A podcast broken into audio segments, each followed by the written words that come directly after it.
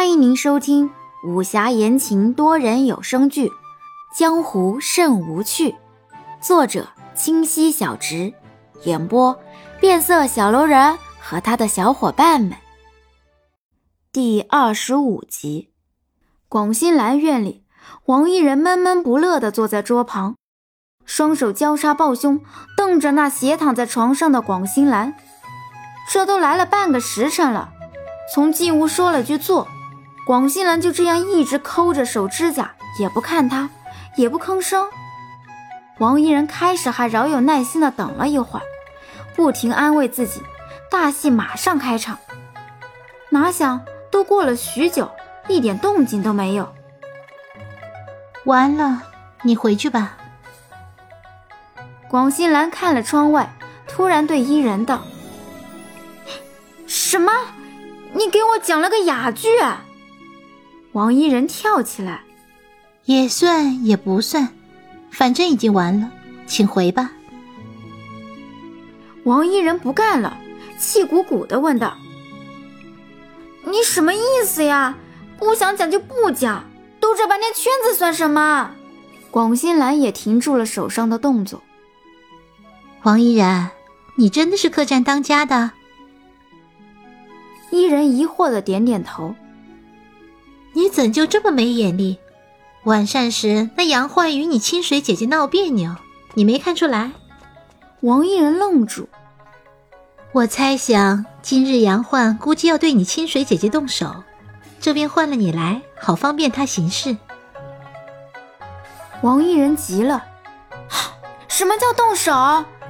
还未待回答，就匆匆跑了。留下广兴兰在后头狂笑起来，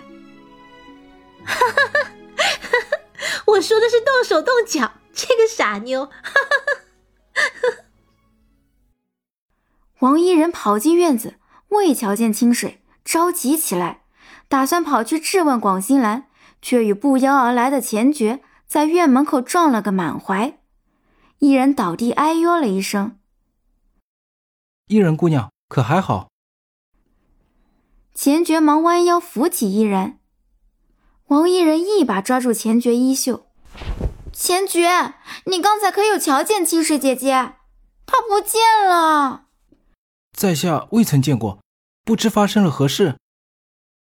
看到伊人满脸的焦急，钱爵赶紧问道。突见一旁的安叔脸色不好，也未多想，继续看着王伊人：“他能有什么事？”肯定是与杨焕出去约会了呀！我刚从杨焕那屋过来，杨焕那厮也不在。伊人刚准备转述广兴兰的话，就见这大小姐已经站在了面前，指责起他来。亏我还担心你跟来瞧瞧，林芝要是看到他小媳妇儿与男子拉拉扯扯，不知会作何感想啊？嗯，王怡然，这一个两个的。天天都不让我省心，我看我明日还是走为上策。你们都太难伺候了。话毕，转身就要走。王一人忙放开钱爵衣袖，朝钱爵使眼色。眼见这般，钱爵忙拉住了广兴兰。广大小姐，在下愚钝，不知发生了何事。清水和杨焕兄所去何处，还望如实相告。广兴兰站住，翻了个白眼。实不相瞒，小女子也不知二人去向。不过大家都不是瞎子，这二人两情相悦，你情我愿，找个地方卿卿我我，还需要向你阐明？一番话说的不羞不臊的，伊人却红了脸。世家明明是你说杨焕会在院中对清水姐姐动手。话未完，却想到什么似的，立马捂嘴停了下来，满脸红彤彤的，好似那桃儿。哈哈哈哈！哟，真是热闹呀！新兰姐姐，你们干嘛站在这里不进去啊？这院子可是我大哥最喜欢的院落，美得很，我正想进去看看。如今住着哪位天仙？众人转身就看到林洛儿走了过来。瞧见林洛儿，广新兰止了笑，岔了话道：“，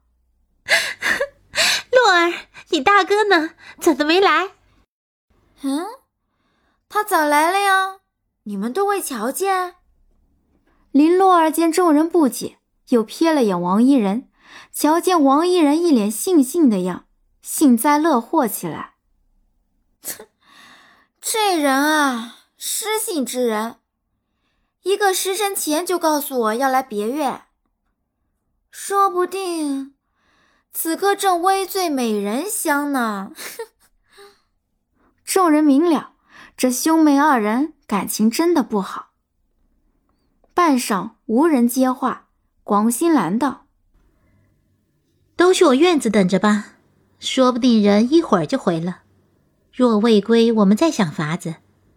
都是大人。”总不至于出事的。众人点头附和。